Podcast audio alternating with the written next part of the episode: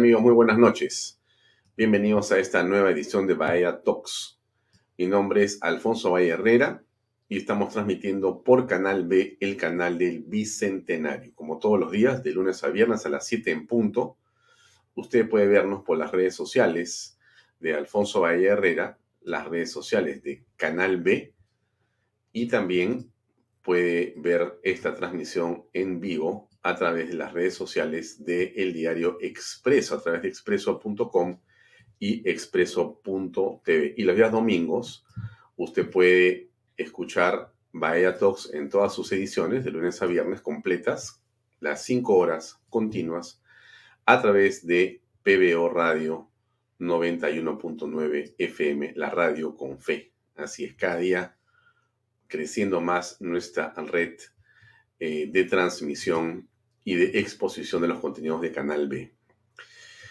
Déjenme decirles que también usted nos puede ver descargando nuestra aplicación. Así es, ahí eh, en canalb.p slash app.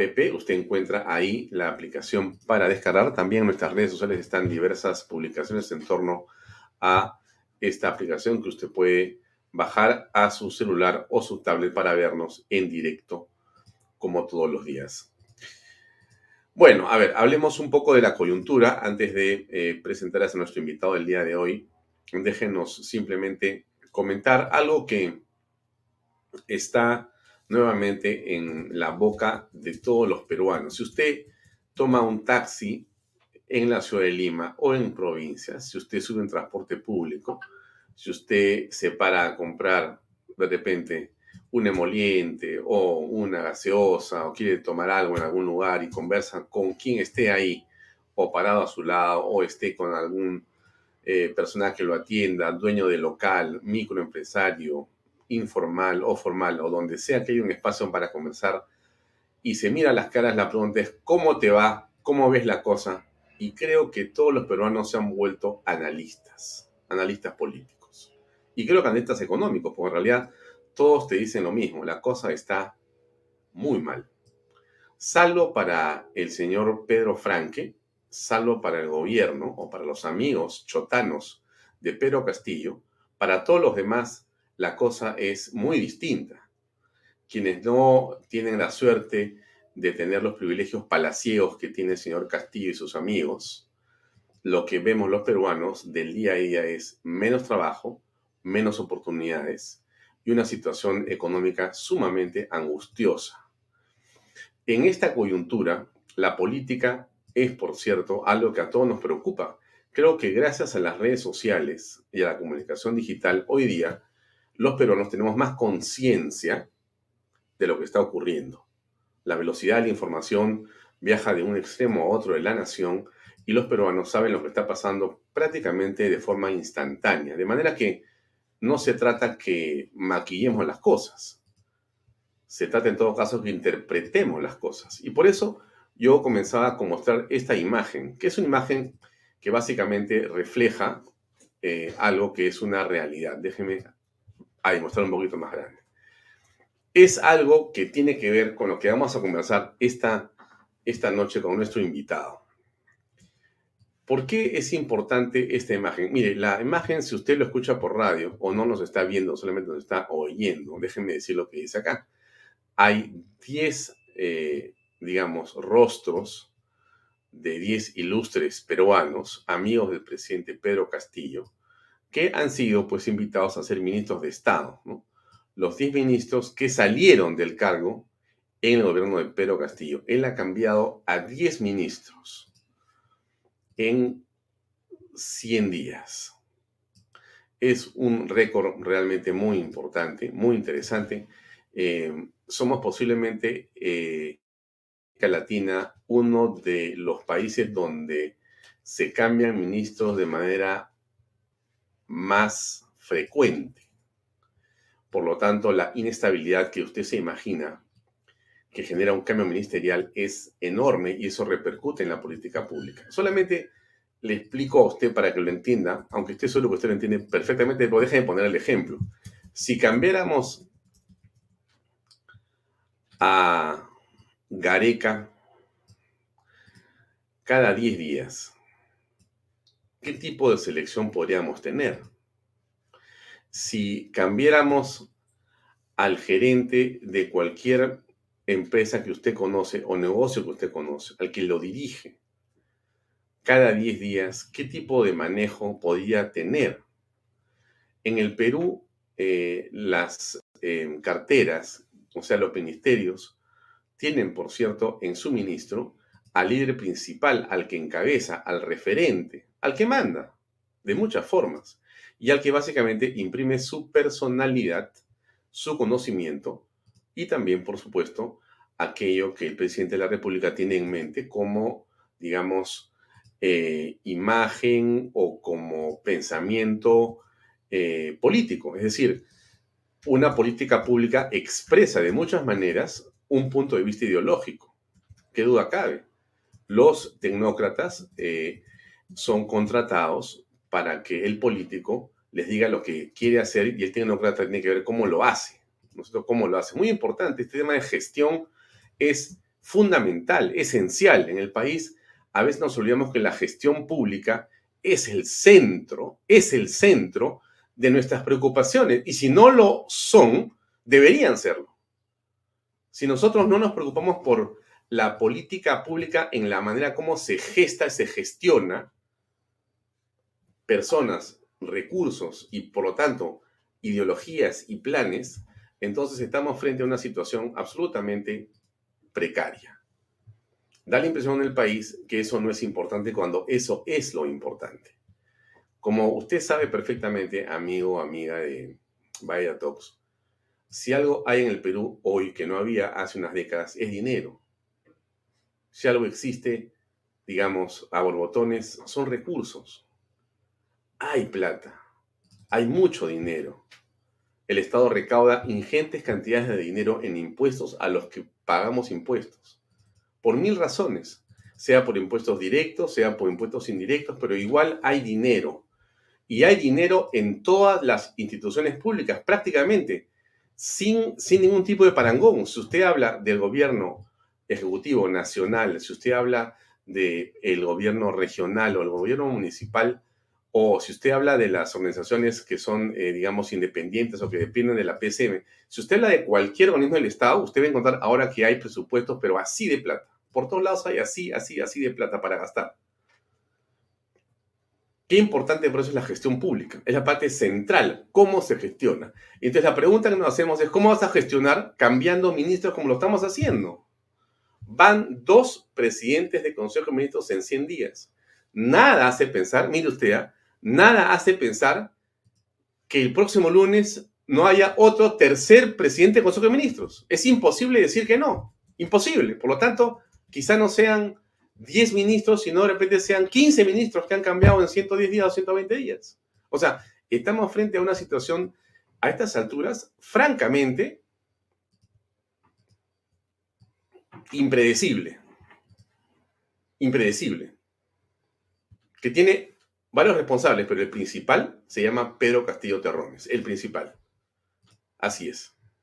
Pedro Castillo Terrones es el principal responsable de la actual situación de caos en los gabinetes que él ha promovido y que él ha sido incapaz, incapaz de cortar y resolver cuando era indispensable hacerlo en el acto. El caso del ministro de Defensa es solamente el último de los ejemplos, ¿no? Pudiendo haber salido hace una semana, sale recién en las últimas horas y esa letanía, esa, ese desangramiento político, solamente genera no problemas a Castillo, le genera problemas al país. La indignidad, la poco respeto a las Fuerzas Armadas, etcétera. En fin, no vamos a repetir la historia porque podríamos quedarnos horas en la introducción hablando de lo mal que puede ser la falta de capacidad de decisión que tiene el presidente de la República. Bueno, esa es la situación en la que nos encontramos ahora, ¿no? Usted tiene ahí la cara de los 10 ministros de Estado. Es realmente una situación anómala. Yo estoy seguro, si, si tú eres joven, estimado, que nos ves, que lo que estás viendo, me gustaría mucho que no te lo olvides, para que te des cuenta lo que significa un gobierno de improvisados. habiendo dicho todos que iba a ser un gobierno de improvisados, y lo ha reconocido Cerrón y lo ha vuelto a decir la señora Dina Boluarte. ¿Qué, dicen ellos? Nosotros queríamos como máximo sueño, como máxima aspiración, pasar el 5% de la vía electoral. Esa era toda nuestra pretensión. Y putuntum, ganaron la elección y se encontraron frente al gobierno del Perú, un país fantástico, con gente fantástica, lleno de profesionales súper competentes, gente inteligente, preparada, pero ellos han buscado a lo peor de lo peor. No solamente gente, digamos, sin experiencia pública ni privada, sino prontuariados, prontuariados. Pero en fin, déjeme, digamos, cortar esta introducción para invitar a nuestro interlocutor de esta noche, que es eh, José Quesada Seminario. José Quesada Seminario, que usted lo conoce porque lo hemos invitado aquí en otras oportunidades, es un profesional de la administración privada, es un hombre que estudia y trabaja en gestión de procesos, en procesos de reingeniería, un tipo acostumbrado a pegarse a los números y analizar los números. No es un político, no es un economista, es un hombre que revisa, digamos, la situación que los números ofrecen para tomar decisiones. Entonces, lo hemos querido invitar a José Quesada Seminario el día de hoy para conversar sobre qué cosa es lo que ve él en torno a los números, en torno a lo que está ocurriendo en el país. Ojo, ¿ah? no es una mirada de un eh, hombre que estudia la economía, porque no es economista, sino este es un pragmático. Este es un hombre que está pegado a la gestión, al manejo. Es el que maneja y el que te lleva por el camino correcto, te dice cómo tienes que conducir el coche correcto, un asesor que te puede decir, vamos viendo o estamos viendo el camino correcto o el camino equivocado. Muy bien. Ese es José Quesada Seminario que tiene tiempo esta noche para acompañarnos y conversar en torno a estos temas. Vamos a invitarlo que debe estar ya por acá, seguramente conectado con nosotros. Efectivamente. ¿Qué tal, eh, José? ¿Cómo estás? Buenas noches, Alfonso. ¿Cómo estás? Saludos a tu audiencia. Muchas gracias, José. Gracias por estar en Bahía Talks. Y yo quisiera comenzar por eh, preguntarte, eh, no converso contigo hace algunos meses en torno, y la última vez conversamos acá. Sí, eh, el 2 de septiembre. Sí, sí, sí. Y, en otra oportunidad anterior hablamos de Vizcarra, después hemos hablado de Castillo, correcto. O sea, tenemos ya un pequeño background. Pero yo quería preguntarte inicialmente, vamos a hablar en, en la siguiente hora, pero inicialmente quería preguntarte cómo ves tú este primer, digamos, esbozo del gobierno de Pedro Castillo? ¿Cuál es tu mirada? Tú estás acostumbrado a hacer un montón de cosas en el campo privado y revisar, sin asco, los números. yo, te voy a decir. Carnadamente. Muy bien, entonces yo te digo, te, estoy contratando para que me digas cómo ves la situación, porque tenemos que hacer una inversión muy grande en el Perú y quiero que me digas tú cómo ves la proyección, porque de repente hay un error en este momento y mañana se puede corregir, es un buen chico Castillo, no es una mala persona, se le puede poner a alguien en el, gabinete que lo acompañe y todo va a ir muy bien. A ver, dame tu opinión, concreta, rápida, pero descarnada. Ya. Lo primero que haría yo, antes de hablar de Castillo, es marcar la cancha. Primero tenemos, a ver, como, como si fuera fútbol. Hoy es día de fútbol, así que definamos bien el estilo de juego del el jugador, la selección que va a jugar, qué ha pasado antes con esos estilos, qué podemos esperar de esos estilos ahora y en función a eso y los 100 días evaluar qué ha hecho mal, bien y qué se puede corregir. Entonces, el primer estilo es la ideología, que imprime una serie de patrones de conducta y de soluciones para toda la gama de servicios públicos que manejan los políticos elegidos. Es decir, con las elecciones tú eliges Congreso y Poder Ejecutivo que toman control del Estado, que administra la gestión pública en educación, interior, defensa, etcétera, todos los sectores, y todos estos sectores a su vez son el puente entre la política que elegimos y la economía que somos todos los privados, formales, informales, en Tumbes, Piura, la costa, la sierra, la selva, eh, la pesca, la agroexportación, la minería. Entonces, entre los políticos y la economía real, formal o informal, está la gestión pública.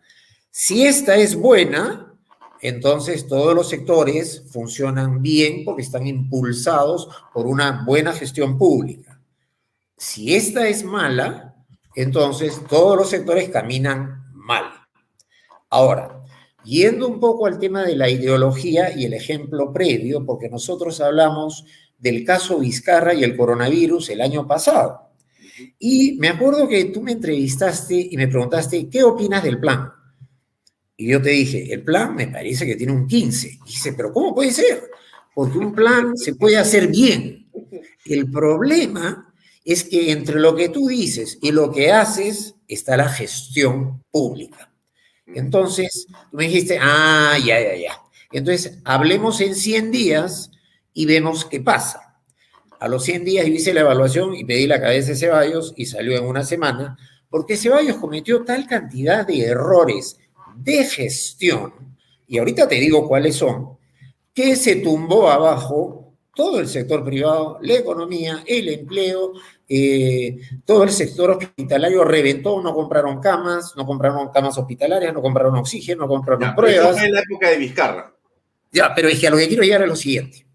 Si tú no tomas decisiones oportunamente, se pierde tiempo y, por ejemplo, el programa Reactiva, en vez de entregarse en 10 días, se entregó en 60. Entonces, un problema de iliquidez que se resolvía en 15 días y tú podías pagar planillas, no se resolvió y quebraron más de 200.000 microempresas y 5 millones de personas se quedaron en la calle. Esas 5 millones de personas tuvieron que salir e incumplir la cuarentena, se contagiaron y fuimos el peor país del mundo en fallecimientos por millón cuando tuvimos el mejor, casi el mejor plan del mundo en porcentaje del PBI en ayuda económica, inclusive creo mejor que Estados Unidos. Entonces, ahí vuelvo a retroceder. Entre lo que tú planificas y la realidad del pueblo, de la economía real, en el medio están las autoridades públicas, la gestión pública, que es el puente entre la política y la economía. Vizcarra, con mucha plata, lo hizo todo mal y nos hundió y fuimos un país que cayó 40%, el peor del mundo, y el que tiene la tasa de fallecimientos por millón, que es el doble del segundo peor país del mundo. Es decir... pero, seguimos en Vizcarra, estoy hablando de... No, no, no, no, es que la introducción, ¿por qué es importante? Porque Vizcarra era mejor que Castillo. Entonces, Castillo ¿Mejor en qué? ¿Mejor en qué? En que Vizcarra por lo menos tenía noción de gobierno y algo hacía. Lo hizo todo mal. Castillo no tiene ni siquiera noción de gobierno. Castillo no entiende lo que es un gobierno regional. No ha sido gobernador regional. Nunca ha sido ni siquiera, eh, no sé, o sea, ha sido profesor, pero nunca ha ejercido como profesor. Alguna vez lo has escuchado y te has dado cuenta que no hilvana tres frases. O sea, multiplica 30 por 7 y dice que es 220. seamos conscientes de quiénes son nuestro nuevo equipo comparado con nuestro anterior equipo que tienen la misma ideología de izquierda. eso nos va a llevar a, extrañar a Vizcarra. Bueno, yo creo que esto va a ser mucho peor. Tú quieres un, pues, diagnóstico concreto. vas a extrañar a Vizcarra. Mira, a Vizcarra aunque sea lo veías. Aunque sea, lo veías, no te digo por bien o por mal, pero veías un presidente todos los días a las 12 del día con su novela de mentiras, ¿no? Claro, eh, con, los medios que habían sido eh, totalmente comprados. O sea, que Vizcarra haya sido eh, malo y encima que haya sido este, vacado por inmoral, por incapaz, eh, moralmente. Toda la razón del mundo. ¿ah? Este, que ha sido pillado una serie de raterías. Este, Eso no hace que haya sido o sea mejor que Pedro Castillo. Finalmente estamos comparando pésimo contra repésimo. Bueno, el problema de Castillo es que no tiene la menor idea del rol de presidente no tiene la menor idea de lo que es gestión pública, no tiene la menor idea de lo que es liderazgo y no tiene por lo menos la concepción ideológica de lo que significa el servicio público. Tú eres quien sirve a todos los peruanos aportando lo mejor de lo que tienes para darle el mejor servicio público. En la medida que tú hagas eso y entiendas que tienes que contratar, total, presidente ya es, entonces, que tienes que contratar a la mejor gente para que hagan ese rol, si eso no lo entiende, y claramente no lo entiende porque has puesto a 10 personas que entre prontuariados, filoterroristas, incompetentes y demás joyas, eh, hemos perdido 100 días en el total, ¿cómo decir? Devaneo político entre si se iba por la constitución o no, si cerró, si se peleó, si Bellido insultaba a alguien. O sea, fue una escena de una novela de terror en términos de gestión pública, que lo único que ha hecho es generar total desconcierto, eh, incertidumbre, y ha pospuesto todas las decisiones de inversión privada. Eh, la gestión pública está muy mal. A este mes estamos en 50% de ejecución de inversión pública a noviembre. O sea, está tan mal el gobierno que es como decir una nave al garete sin capitán. Antes con Vizcarra sabíamos que nos íbamos al, digamos, al arrecife, pero digamos navegó bien de frente al arrecife. Acá no sabemos si nos hundimos antes de llegar al arrecife, si el capitán no tiene la menor idea de cómo se navega, no sabe lo que es el velocímetro ni cómo funciona el motor y creo que ni siquiera sabe cómo prenderlo.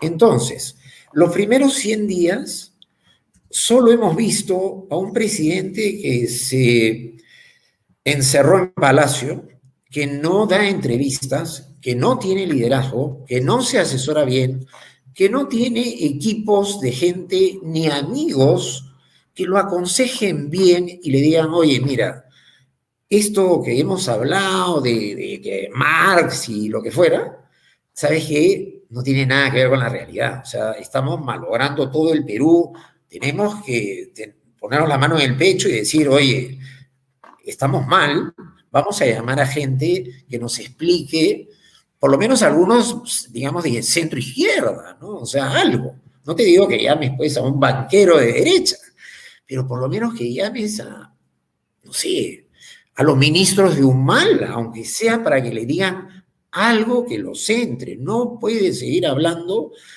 tantas cosas absurdas como expropiar el gas de camisea, que son 30 mil millones de dólares, para solo ganar 5% más de utilidades en porcentaje, porque si eso lo absorbe la gestión pública, que por ejemplo en niveles de agua y saneamiento estamos muy mal a nivel nacional, porque SEDAPAL es estatal, entonces, te imaginas que si tú gastas 30 mil millones para expropiar camisea y solo vas a ganar de 65% a 70% de las utilidades, de repente las utilidades caen tanto que al final botaste 30 mil millones de dólares al agua para expropiar una compañía que además no distribuye gas a nivel nacional. Eso es, por ejemplo, un criterio tan fuera de lugar como hablar de un marciano en la Tierra. O sea, tú vas a meter 30 mil millones para expropiar algo que no sabes su rentabilidad. Yo ya saqué el número. Toma 500 años en recuperarse sin intereses. Pero lo más gracioso del tema es que Camisea no hace lo que propone Castillo, que es la masificación de gas. Eso es un proyecto que es de inversión pública y que Camisea no tiene nada que ver. Entonces hablan cosas que tú dices no tienen la menor noción de lo que están hablando. Es como un marciano en la Tierra que te habla cualquier cosa. Entonces necesitas primero aterrizar, darte cuenta que estás totalmente equivocado y comenzar a decir, bueno, ok, estoy en la luna, necesito a alguien que me enseñe a tomar el primer diagnóstico de dónde estamos, qué hay que hacer y cómo vamos de acá, de dónde estamos, al objetivo. Lo primero que necesita el Perú es crecimiento y empleo. El crecimiento significa inversión privada e inversión pública. La inversión se descompone en 80% privada y 20% pública. La inversión privada, ya con todo lo que ha pasado en estos 100 días, se estima que va a caer 10%, poco más, poco menos. Pero si es 80, eso quiere decir que va a caer a 72. De ese 100%, ese 80 cae a 72. Y la inversión pública, al ritmo de ejecución anual, ese 20% se va a ejecutar más o menos el 70%, es decir, 72 más 14, 86% del 100% de este año. Es decir, en el 2022 la inversión total podría caer entre 10 y 15%. Si eso sucede, eso es más o menos un terremoto grado 8.8, como dijo el comercio en su, edición de la semana pasada, porque significa que toda la recaudación se cae por el precipicio. Lo único que va a atinar el gobierno es a tratar de cubrir deudas fiscales del presupuesto y la economía se va a estancar y automáticamente ya la desaprobación que se ha disparado por la mala gestión de Castillo en estos primeros 100 días, mira, yo calculo que probablemente a marzo llegará a 70 u 80%, porque no hay manera que tú des más bonos, porque no hay esa plata y no puedes disponerla así. Tú no agarras la plata del Estado y la regalas. Tienes que hacer gestión pública. Para eso se ha descentralizado el sector educación y salud. Para eso los formales e informales, entre impuestos directos e indirectos, pagamos 200 mil millones de soles anuales. La comparación es bien simple. El Perú de los 90, más o menos, producía alrededor de unos 50 mil millones de dólares. Número grueso. Hoy día estamos en 220 mil. Hemos crecido cuatro veces y media todo el sector privado, formal e informal. El presupuesto público también ha crecido igual. Y mientras la minería hoy día produce muchísimo más, el sector privado tiene más comercio, más servicio, tienes eh, Saga, Falabella, Wong, restaurantes, y todo ha crecido. el sector público... Se, cortó un poquito tu audio. A, ver, ¿en dónde, ¿en dónde me quedé? No, en lo último, pero quería hacerte una pequeña introducción a propósito de lo que habías comentado sobre la inversión del Estado. Ah, ese cuadro, sí, Este cuadro está hecho por la Universidad del Pacífico, ha circulado en redes sociales y creo que vale la pena presentarlo para comentarlo contigo, eh, José. Sí. Porque la pregunta es, ¿cómo va el avance de la ejecución de proyectos de inversión en el Estado? Ranking del nivel de gasto por gobiernos regionales. Año de ejecución 2021. Incluye solo proyectos. Miren, interesante, ¿eh? inversión del Estado por gobiernos regionales, ¿no? Entonces usted tiene ahí unos porcentajes, ¿no es cierto? Que es el avance es en color azul y lo no ejecutado es en color rojo. Lo no ejecutado, el avance en azul. Y tiene usted diversos tipos de porcentajes ¿A qué fecha? Que es lo eh, interesante de este cuadro. Es al 7 de noviembre del 2021. O sea, ahorita. Exacto. Eso es lo que nos, falta, nos falta un mes y pico para terminar eh, el año, ¿correcto? Y entonces, a noviembre se hace este ranking y se le dice a la gente, mira cómo han invertido los gobiernos regionales. Muy interesante, ¿ah? pero muy interesante, porque por ejemplo, tienes a un, eh, déjame mostrar, por ejemplo, Puno, el sur del lapicito, que a la fecha tiene 31% de avance. 31% de avance. Yo, yo ahí, ahí, tratemos, tratemos de, abreviar, ¿ya? Porque eso, ya lo... 38%. Déjame decir un par de cifras más, nada más. no, es que yo tengo una malina. Ancash, Ancash, donde está Antamina, 40%. 40%. Cajamarca, donde está toda la minería, 33.8%. Tumbes, otra zona también importante, 35.4%. Apurímac, 48%, Huancavelica, 36%. O sea, ¿qué quiero decir con esto, estimado José? Y ahí, ahí te dejo ya la pelota. En promedio, gobiernos regionales tenemos 51%, locales 48%. O sea, estos señores no están haciendo su trabajo. No están Ahí haciendo no, Exacto. A ver, yo te, te vuelvo a... A ver, resumamos otra vez. La gestión pública es el puente entre la política y la economía.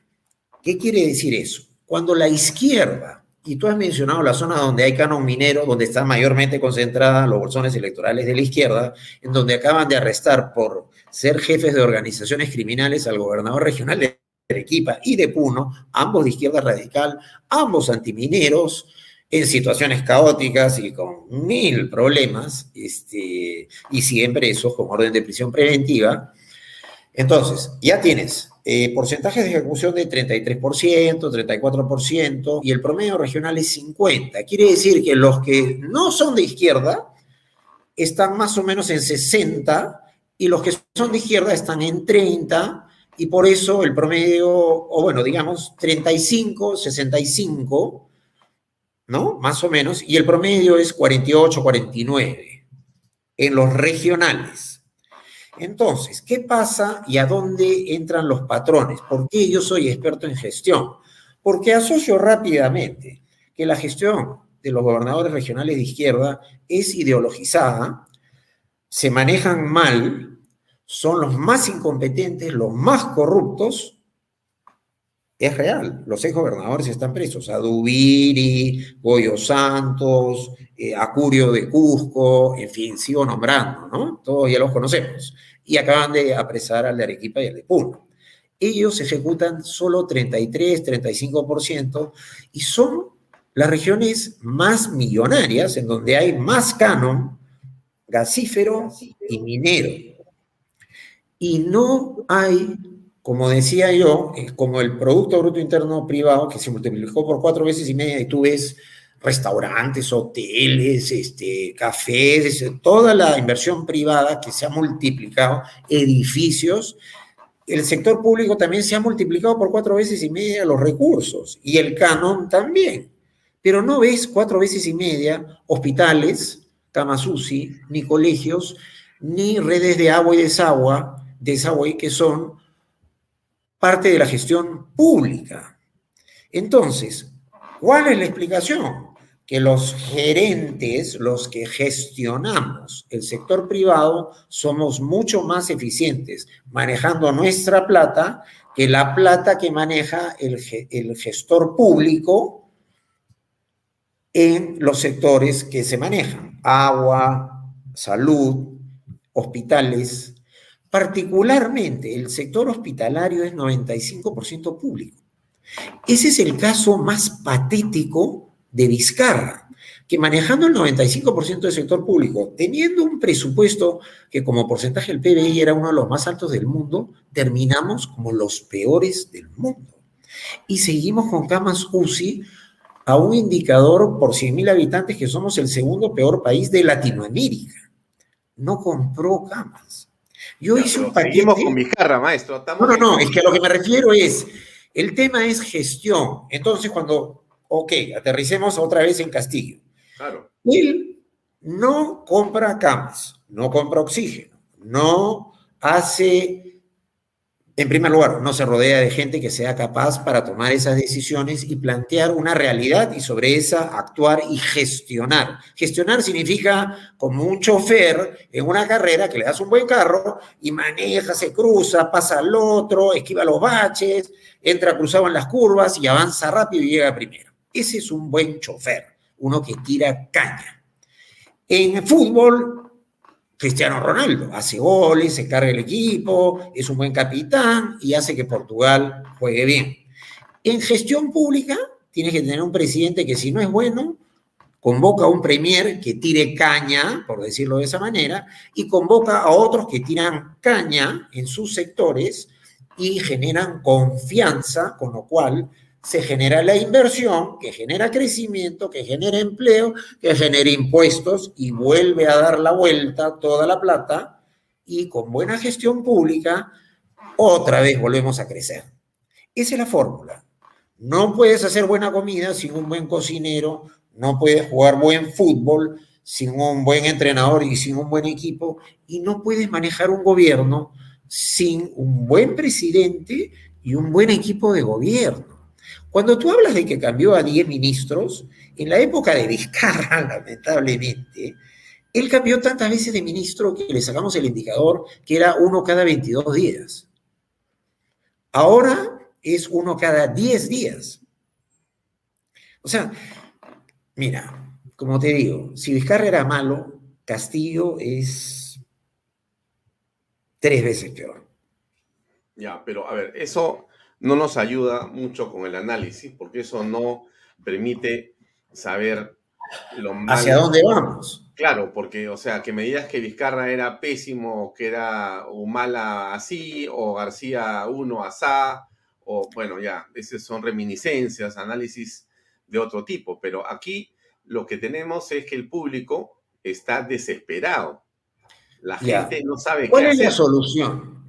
¿Cuál es la solución? Como digo yo, la solución... Borea, ha invitado a Castillo a que renuncie. hecho, usted tiene la solución en su mano usted está incapacitado, o sea, es como que te escucha a ti, pero la solución de Borea es renuncie, renuncie, váyase, hágalo por el Perú.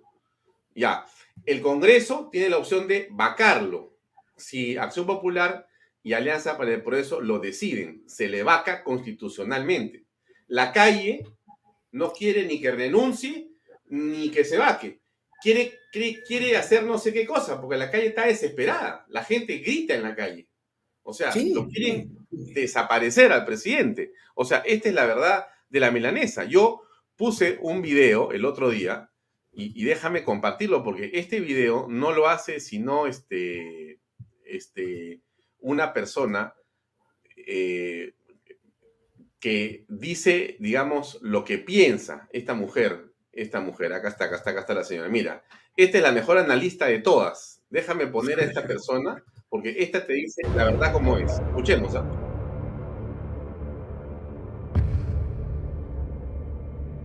Primero le digo, Castillo no me representa. ¿Por qué motivo? Porque él no ganó las elecciones. Él ha cometido fraude, fraude. Ha hecho lo que le ha dado la gana. Y ha metido, ha metido a ministros, ministros que están, están investigados por terrorismo y eso nosotros los peruanos no lo vamos a permitir. Por nuestros hijos, por nuestros nietos, saldremos a las calles a luchar por la democracia, por la libertad de todos los peruanos, por nuestros hijos. Porque no le vamos a permitir que él siga haciendo lo que le gana. Ya subió el pollo, ya subió el gas, ya subió el dólar. Y después vamos a tener que salir de nuestro país. No lo vamos a permitir. No me representa Castillo. Fuera Castillo, fuera. Bueno, ahí está. Es bien simple lo que dice la señora de la calle. Ilegítimo, suben los precios sin control y no me quiero ir de mi país. Mira, fíjate. No, somos un barco al garete, somos un barco al garete. O sea, el diagnóstico ya está dado. No, no hay mucho que decir. Esa señora no piensa en Vizcarra. Yo tampoco pienso en Vizcarra. Lo que estoy es ilustrando un caso para que de eso tú puedas decir más o menos qué puedes esperar de este señor. Entonces, este señor no va a gestionar una solución. Entonces hay que ir y decirle, oye, mira, eh, te vas a quedar sin aprobación en probablemente 90 días. Y chao, porque la calle, como la ves, cada día pide la vacancia. Eso lo dijo la presidenta del Congreso y casi se la comen, pero es la realidad. Oye, todos también caminamos por la calle y conversamos con toda la gente y eso es verdad, el pollo subió, el dólar subió, todo ha sido un caos y no hay gobierno. Estamos totalmente al garete. Acá no hay capitán, no hay equipo, no hay nada. Es como que el barco está vacío en la parte de arriba. Nadie gobierna. Esto es un caos. Entonces la pregunta es, bueno, si tenemos un caos, solo quedan dos soluciones seguimos en el caos de estos señores que no saben manejarlo y la población va a pedir la vacancia inevitablemente, porque va a pasar.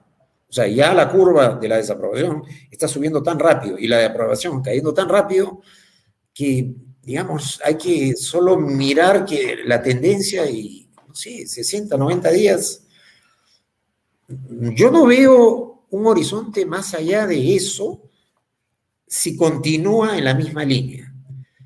Entonces, lo que tiene que hacer es tomar el timón.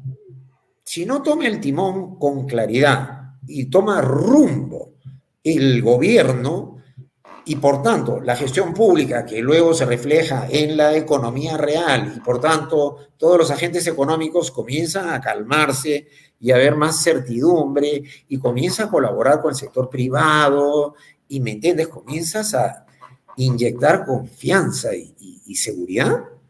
Si no hace eso, se lo lleva a la gente.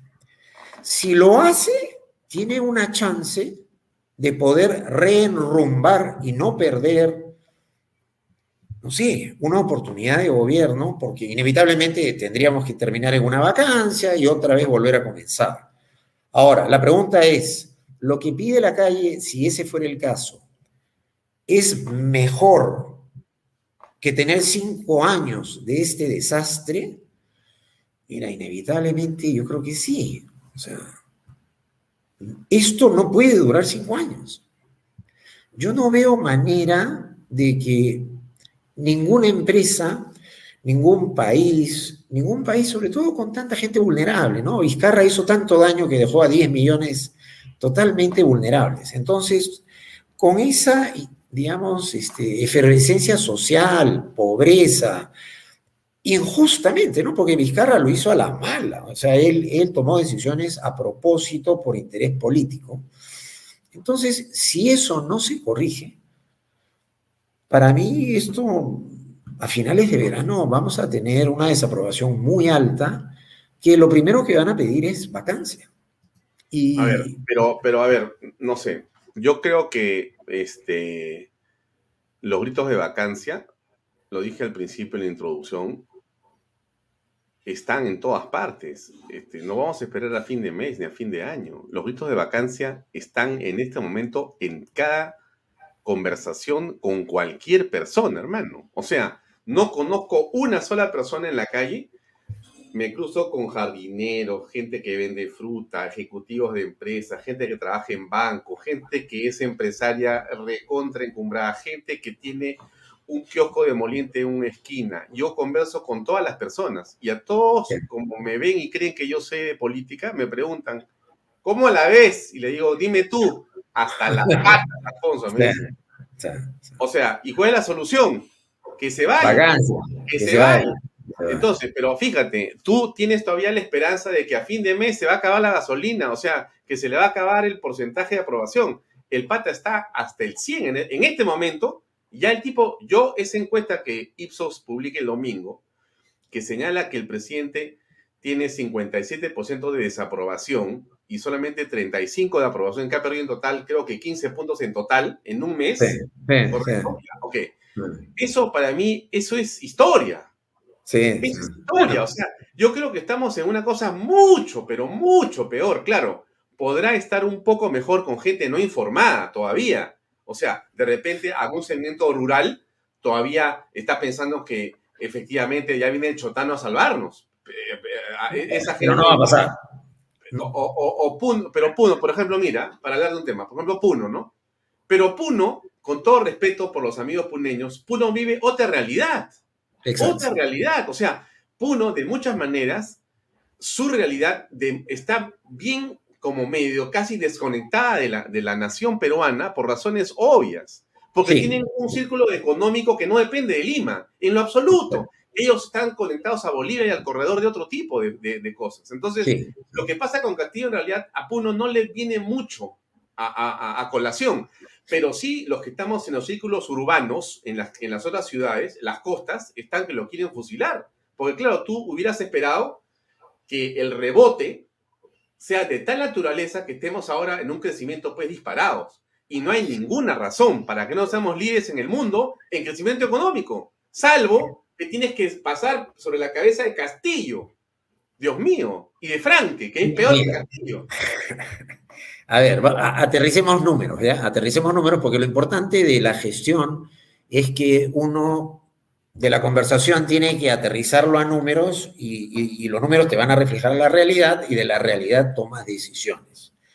El rebote económico no nos va a llevar a una situación mejor que el año antes de la eh, pandemia. Estadísticamente lo que pasa es que el cobre ha subido tanto que parece que estamos produciendo o que vamos a rebotar y producir lo que era antes de la pandemia. Pero eso es porque estamos en un superciclo de precios que da esa impresión. Pero la verdad es que el empleo formal ha caído, la pobreza ha aumentado 10 puntos, eso es retroceder 10 o 15 años en ambos indicadores eh, la confianza para la inversión ha caído, no sé, 30 años y el próximo año la inversión total va a caer 10% o más. Con lo cual, el crecimiento del próximo año, si es que hay, que yo no creo que va a haber, va a ser caótico. O sea, yo no veo capacidad de gestión, pero a su vez todavía tiene el sector socioeconómico E y el núcleo duro de la macroregión sur. Entonces, en el momento que pierde el sector económico E, ya perdió demográficamente todo el Perú. En ese momento, quizás, yo creo que las situaciones se van a definir de otra manera y la única forma de evitar que eso pase es que tenga una agenda conjunta con el Congreso, con un gabinete de unidad nacional, una cosa, pero que Castillo no la va a hacer porque él no tiene el chip, como no lo tuvo Vizcarra y como no lo tuvo Humala, aunque Humala fue más permeable, pero vuelvo a decir, cuando la gente es de izquierda es muy ideologizada. Acuérdate que Ceballos no permitió que entrara el oxígeno de la SAUDEM a Arequipa y se murieron miles de personas. Ya, ¿Entiendes? Hemos atacado sin Vizcarra, hermano. Te has quedado tú con esa foto.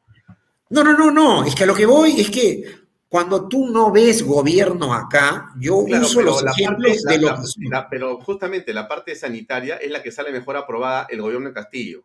Esa es la verdad. No, no, no, pero eso es porque es la vacunación y porque no, ha entrado la tercera ola. Hablamos, hablamos de percepciones. Y la percepción. Claro, pero no hay tercera ola, pues.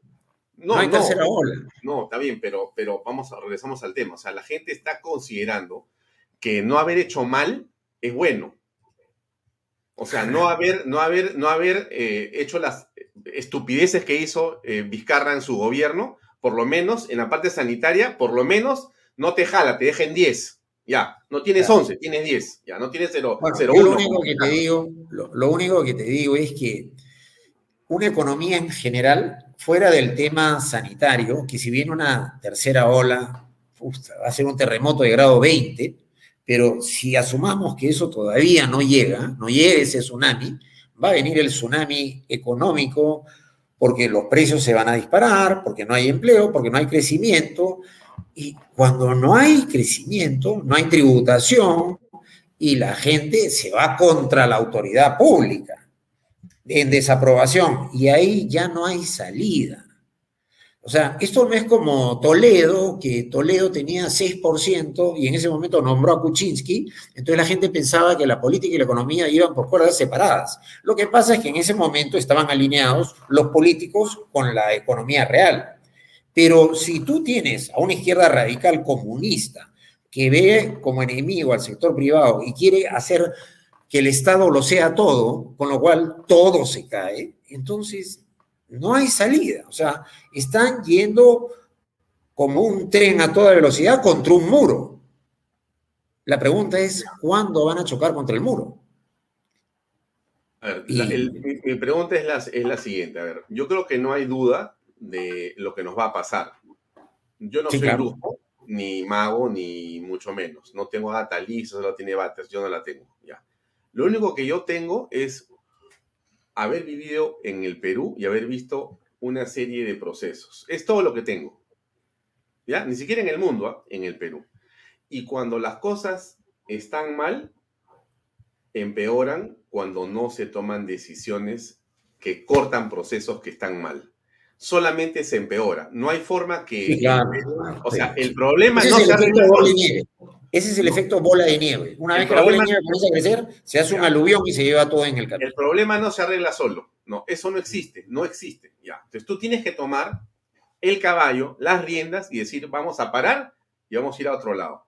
Eso o lo haces o te caes, te hundes de todas maneras. Entonces, aquí el presidente de la República, mi, mi impresión es que no tiene capacidad para entender en lo más mínimo qué tiene que hacer. Él no sabe qué hacer. Es un hombre que se sienta y es como esto que le llaman el, síndrome del papel blanco que le pasa al orador o al escritor. ¿No es cierto? A veces que el escritor se sienta frente a la computadora, tiene que escribir y se le pone blanco. Y dice, ¿y ahora qué escribo? No sé qué hacer. ¿No es cierto? Tiene que pararse a caminar una vuelta, sale, entra, en fin. O el orador se para y dice, Dios, ¿de qué les hablo? Ya. Este hombre tiene la mente en blanco. O sea, llegó con la mente en blanco y está con la mente, me dice, para y dice, Dios, ¿qué hago? O sea, no sé si, si pararme, si sentarme. No sé si ponerme gorro o quitármelo. No sé si vestirme como estoy o al revés. O sea, ni siquiera tiene personalidad. Se ha puesto un disfraz que no sabe para qué es.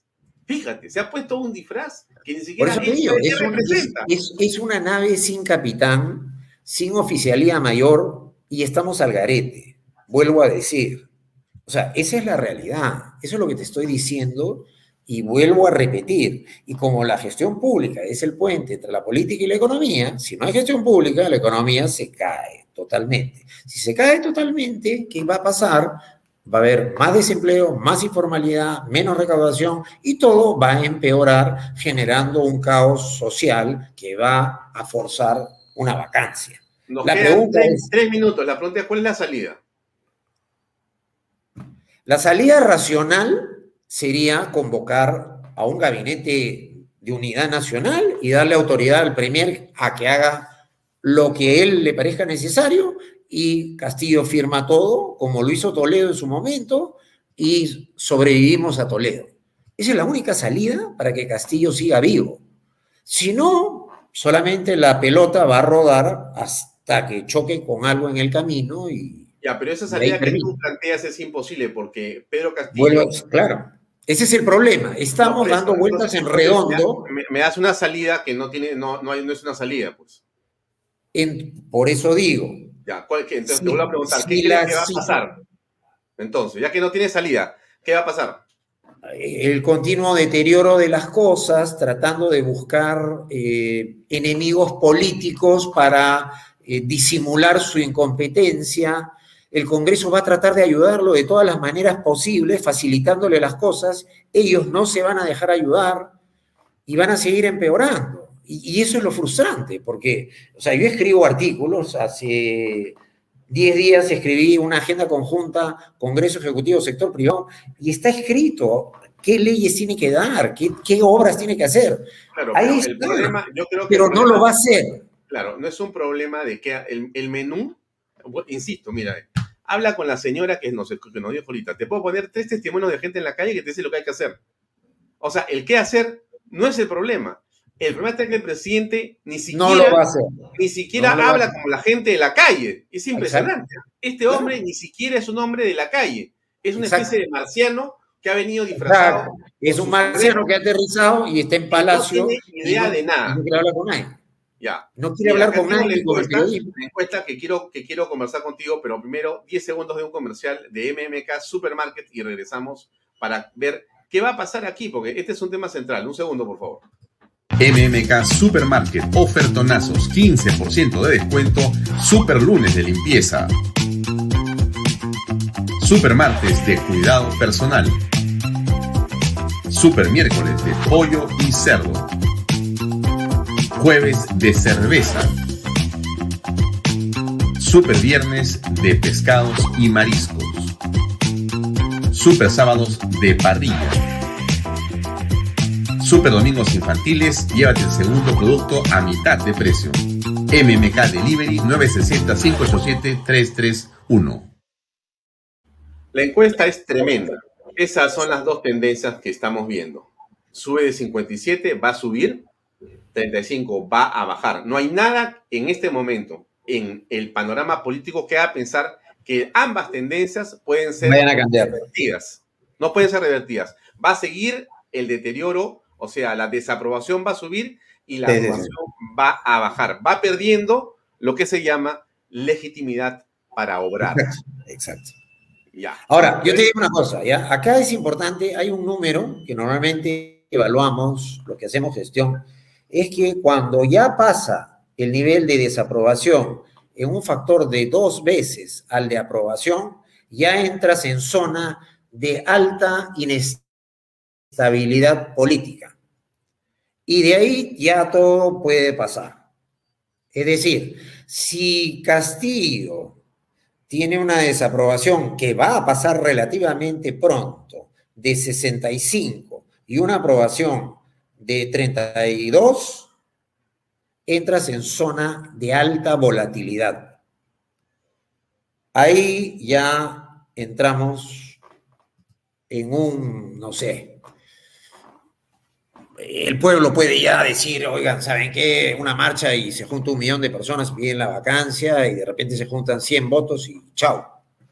Pero una vez que ya la proporción de desaprobación sobre la de aprobación es 2 a 1, quiere decir que 2 de 3 desaprueba. 2 de 3 son 87 votos en el Congreso. Así que cuando la desaprobación sea 2 a 1, entramos en zona... ¿Tú has visto cuando el tacómetro entra en la zona roja, que te va a reventar el motor? Ya. Esa es esa esto, zona. Esto que estoy mostrando es, eh, ¿qué diría? ¿Aprueba o desaprueba la gestión de la primera ministra Mirta Vázquez?